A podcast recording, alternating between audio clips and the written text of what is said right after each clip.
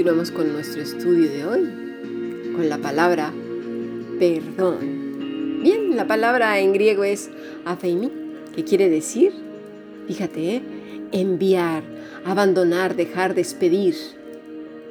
Cuando tú tienes una persona atada a tu corazón con mucho dolor, resentimiento, recuerdos de todo lo que te dijo, cómo te lo dijo, a qué hora te lo dijo, la cara que hizo, la gente que estaba y vio, oyó, presenció, hizo muecas, no las hicieron, se quedaron callados, hablaron, te dieron la razón, no te dieron la razón, te ayudaron, no te ayudaron, intervinieron, no intervinieron. Toda esa escena está atada a tu corazón, con todas esas personas, a tu mente. Es como si trajeras una carga, por eso el Señor dice que eches todas tus cargas. Eso incluye a todas las personas que tienes atadas a tu corazón. Afecta en mucho. Y aunque tú no lo creas, afecta en tu manera de conducirte a Dios, con otros, con tus hijos, con tus padres, con tu pareja. Es como si trajeras piedras enlazadas a tu corazón. Dice Primera de Pedro 5, 7, echando toda vuestra ansiedad sobre Él porque Él tiene cuidado de vosotros. Fíjate bien sobre quién, ¿eh? La palabra es epirripto. Lancemos literalmente como, como si fuera una piedra.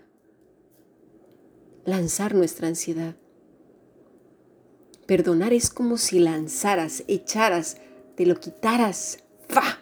como si trajeras un saco en la espalda lleno de piedras, te lo quitas ya no está más ahí. Ya no está. ¿Sobre quién? Sobre el Señor. Porque su carga es ligera. Su carga es perdón, misericordia, amor, paz, benignidad, bondad, templanza. Jesús en el Padre Nuestro, en Mateo 6:12, dice, eh, utiliza, perdón, otra vez la palabra mí cuando dice perdona nuestras ofensas, que es abandonar, quedar, entregar. ¿A quién? A Dios. Necesitamos soltar a todas esas personas, lanzarlas directamente a Dios, dejarlas ante su altar. Ahí es donde radica el problema, porque estamos acostumbrados a regodearnos en el dolor, la culpa, la tristeza, el victimismo, el ay, ay, ay de mí. Eso no glorifica a Dios, no le honra, porque estamos centrados en nosotros mismos, lo que me dolió, me hicieron, me, me, me. El yo ocupa un lugar muy importante. ¿Entendemos? Por otro lado, está el argumento. ¿Y cómo voy a lidiar a una persona que me ataca? Y que además yo también ataco continuamente, porque pues ahí nos ensarzamos cuando él me empieza a decir o ella y ahí, bueno, ¿sí? Tú, por tu lado, estás llamado, llamada a obedecer. Mira, veamos a Jesús. ¿Cómo lo hizo? ¿Vale? ¿Qué, ¿Cuáles fueron las acciones que Jesús hizo cuando lo estaban agrediendo, porque no te llevas la exclusiva. A Jesús lo agredieron de continuo. ¿Y quiénes? Los religiosos, claro. Vamos a Mateo 12, en el versículo 14. Y salidos los fariseos consultaron contra él para destruirle. Pero aquí en el versículo 15, más sabiendo Jesús, o sea, Jesús sabiéndolo, se apartó de ahí y le siguieron muchas gentes y sanaba a todos.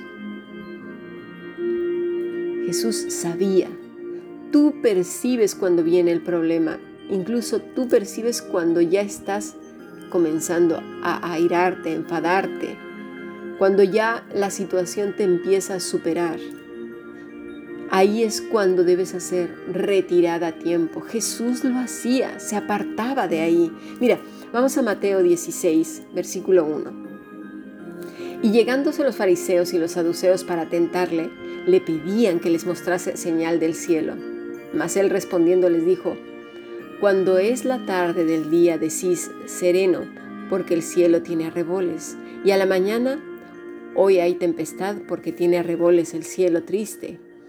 Hipócritas que sabéis hacer diferencia En la faz del cielo y en las señales de los tiempos no podéis. La generación mala y adúltera demanda señal, mas no le será dada, sino señal de Jonás el profeta. Y dejándolos, se fue.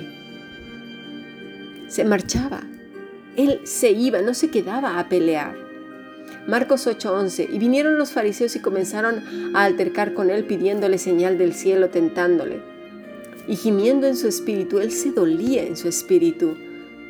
¿Por qué pide señal esta generación? De cierto os digo que no se dará señal a esta generación. Y dejándolos, volvió a entrar en el barco y se fue a otra parte.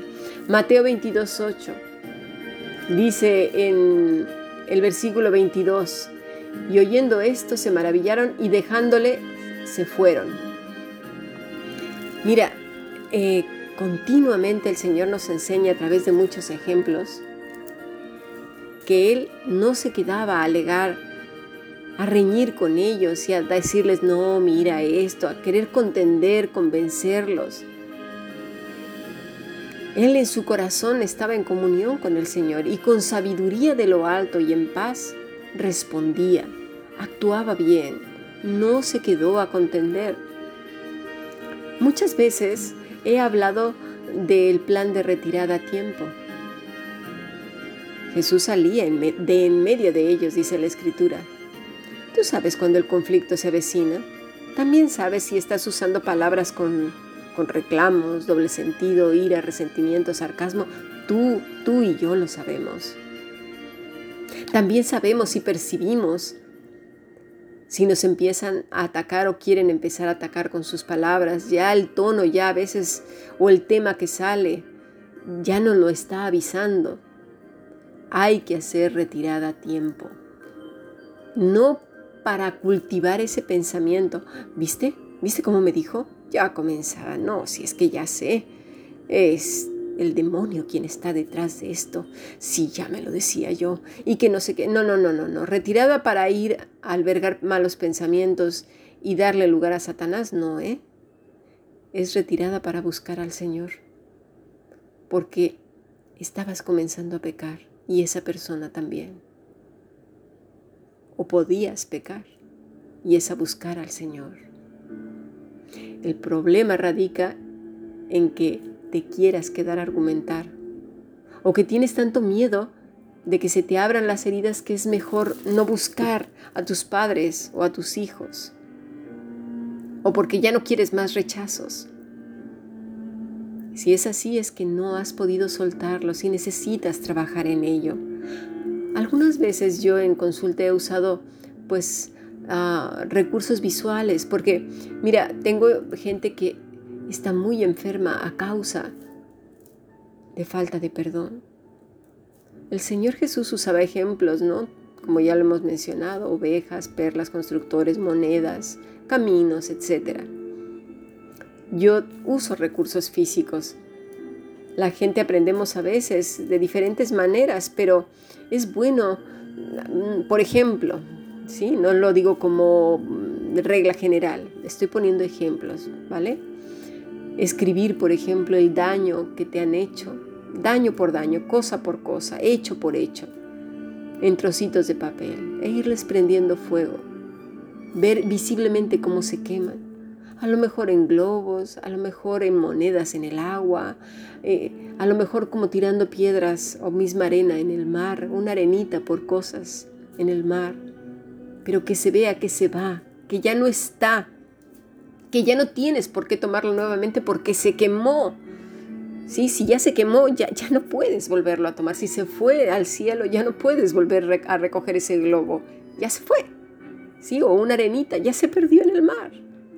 ¿No la escritura dice que nuestros pecados se han echado en el fondo del mar? ¿Quién los podrá encontrar? Ya se diluyeron.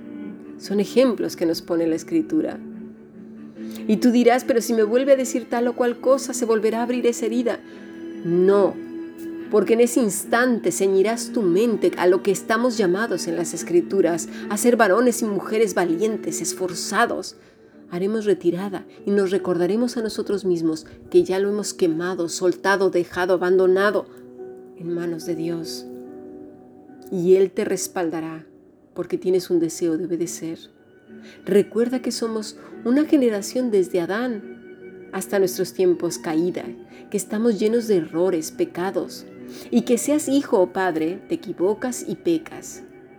Y si Dios te ha perdonado, necesitamos perdonar, soltar, abandonar, dejar, y a su vez tus hijos deben hacer lo mismo y, y así debes enseñarles. No hay ser humano perfecto, el único perfecto es Cristo y por eso hemos tomado su ejemplo y por eso no debemos venerar a los líderes y, desvivirnos por ellos como si las lo que dijeran es la ley medo-persa. No hay personas perfectas, ni familias perfectas. Todos tenemos nuestras cositas guardadas en casa. Jesús les dice a los fariseos que son hipócritas, actores en escenarios, simuladores, falsos, porque invalidan el mandato de Dios, se hacen pasar por lo que no son. ¿Cuántos padres abandonados vemos hoy en día? Hay quienes andan dando a los pobres y a los huérfanos y los padres muriéndose de hambre solos, siendo castigados por sus hijos. Hombres y mujeres con sus ministerios super aplicados y bonitos y ahí luciéndose entre la gente y los hijos abandonados en casa o reprimidos con padres legalistas. Que los pobres niños están siendo ahogados con sus religiosidades, llenos de ansiedad. ¡Qué desgracia! Efesios 6 Honra a tu padre y a tu madre, que es el primer mandamiento con promesa para que te vaya bien y seas de larga vida sobre la tierra. Y vosotros, padres, no provoquéis a ir a vuestros hijos, sino que criadlos en disciplina y en amonestación. Dice en, este pasaje de Efesios 6, en Noud 6 sea, quiere decir llamarlos, llamarlos hacia el Señor, llevarlos hacia el Señor. Que Dios nos ayude.